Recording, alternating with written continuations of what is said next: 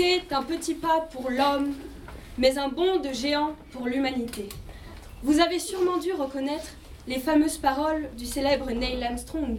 C'était il y a 50 ans.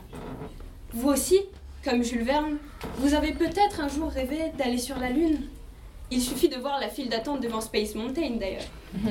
Mais tout ça, on l'a déjà fait. Apollo c'est du passé. Alors ensuite, quoi d'autre?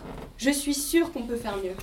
Repousser les limites de la mort, inventer l'être humain augmenté, ou encore partir à la conquête de nouveaux territoires. Mais au fond, pourquoi toujours vouloir aller encore plus loin? Tout cela n'est pas anodin quand même.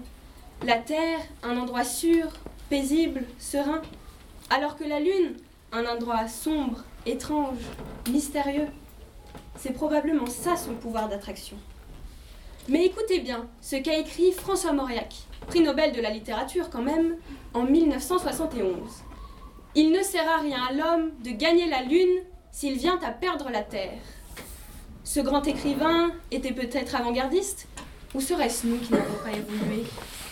C'est bien beau de vouloir décrocher la Lune, mais il faut garder à l'esprit que ce qui nous permet cette ascension, c'est la Terre. Or, tous les progrès technologiques et scientifiques que nous accomplissons sont parfois nocifs pour notre planète. Et si nous continuons dans cette direction, nous perdrons notre chère maison et par la même occasion notre propre existence. Personnellement, et je pense que vous partagerez mon avis, je préférerais éviter. Néanmoins, en ce qui nous concerne, nous débordons de rêves et d'ambition. Car l'homme a besoin d'ambition pour vivre. Cela fait partie de sa nature. On n'est peut-être pas tous Greta Thunberg, mais nous aussi on veut sauver nos icebergs.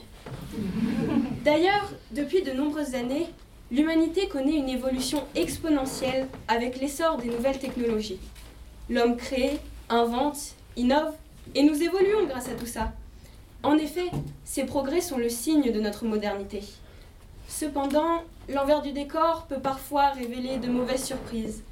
Sont-ils forcément entièrement désirables? Prenons comme exemple la bombe nucléaire. Je ne suis pas sûre que cela soit extrêmement utile et je ne suis pas certaine non plus de la pertinence de cette invention. Tuer le plus de monde possible et entraîner des séquelles sur les populations et notre planète Terre. Non seulement ceci est le schéma parfait de l'absurdité, certes, mais surtout d'une action qui a pour but de vouloir conquérir et viser le plus haut possible sans penser aux conséquences sociales, économiques et environnementales. Tout ceci me fait penser à une citation de David Brower. Il n'y a pas d'affaire sur une planète morte. C'est exactement ça. De plus, comment voulez-vous conquérir l'espace s'il n'y a plus personne pour le faire? D'un autre côté, grâce à la conquête spatiale, beaucoup d'objets de notre quotidien ont pu voir le jour. C'est en particulier grâce à ça que vous pouvez regarder le journal de 20 heures, le top 14, ou voir même les Marseillais.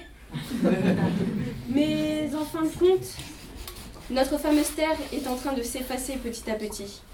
Et je crois que nous regardons ailleurs.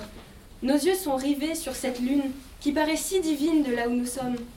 Nous rêvons toujours plus et toujours plus loin. Ah, le rêve, le rêve. Oui, je rêve.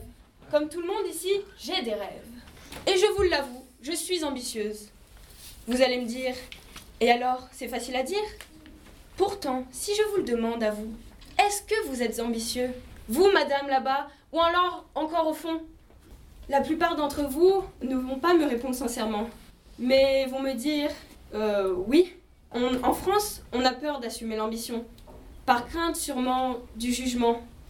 Au contraire, chacun doit avoir un objectif, ce point lumineux, souvent très éloigné, qui nous paraît inatteignable.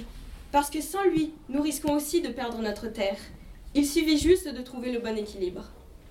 Martin Luther King a lui été un homme très ambitieux. Il a eu de l'ambition pour tout un peuple et non pas que pour lui.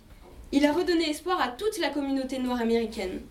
Ce défi, qu'il a mené toute sa vie, est représenté par l'un des discours les plus célèbres de l'histoire, I Have a Dream, avec notamment ce passage I have a dream that my four little children will one day live in a nation where they will not be judged by the color of their skin, but by the content of their character. I have a dream today. Mais bien sûr, nous avons choisi d'aller sur la Lune, et nous allons continuer d'accomplir d'autres choses encore. Non pas parce que c'est facile, mais justement parce que c'est difficile. Nous vivons de tout ça, et nous avons la ferme intention de continuer. Je dis bien nous, car je parle de vous et moi. Nous sommes tous les uns autant que les autres concernés. Alors oui, il faut faire attention. Cependant, il ne faut pas se priver de la Lune pour autant. D'ailleurs, maintenant, ce n'est plus la Lune qui nous intéresse, mais Mars. Je vous avais parlé de mon rêve. Le voici. Remporter ce concours et réussir à amener mon collège le plus loin possible dans cette aventure. Viser la Lune, ça ne me fait pas peur.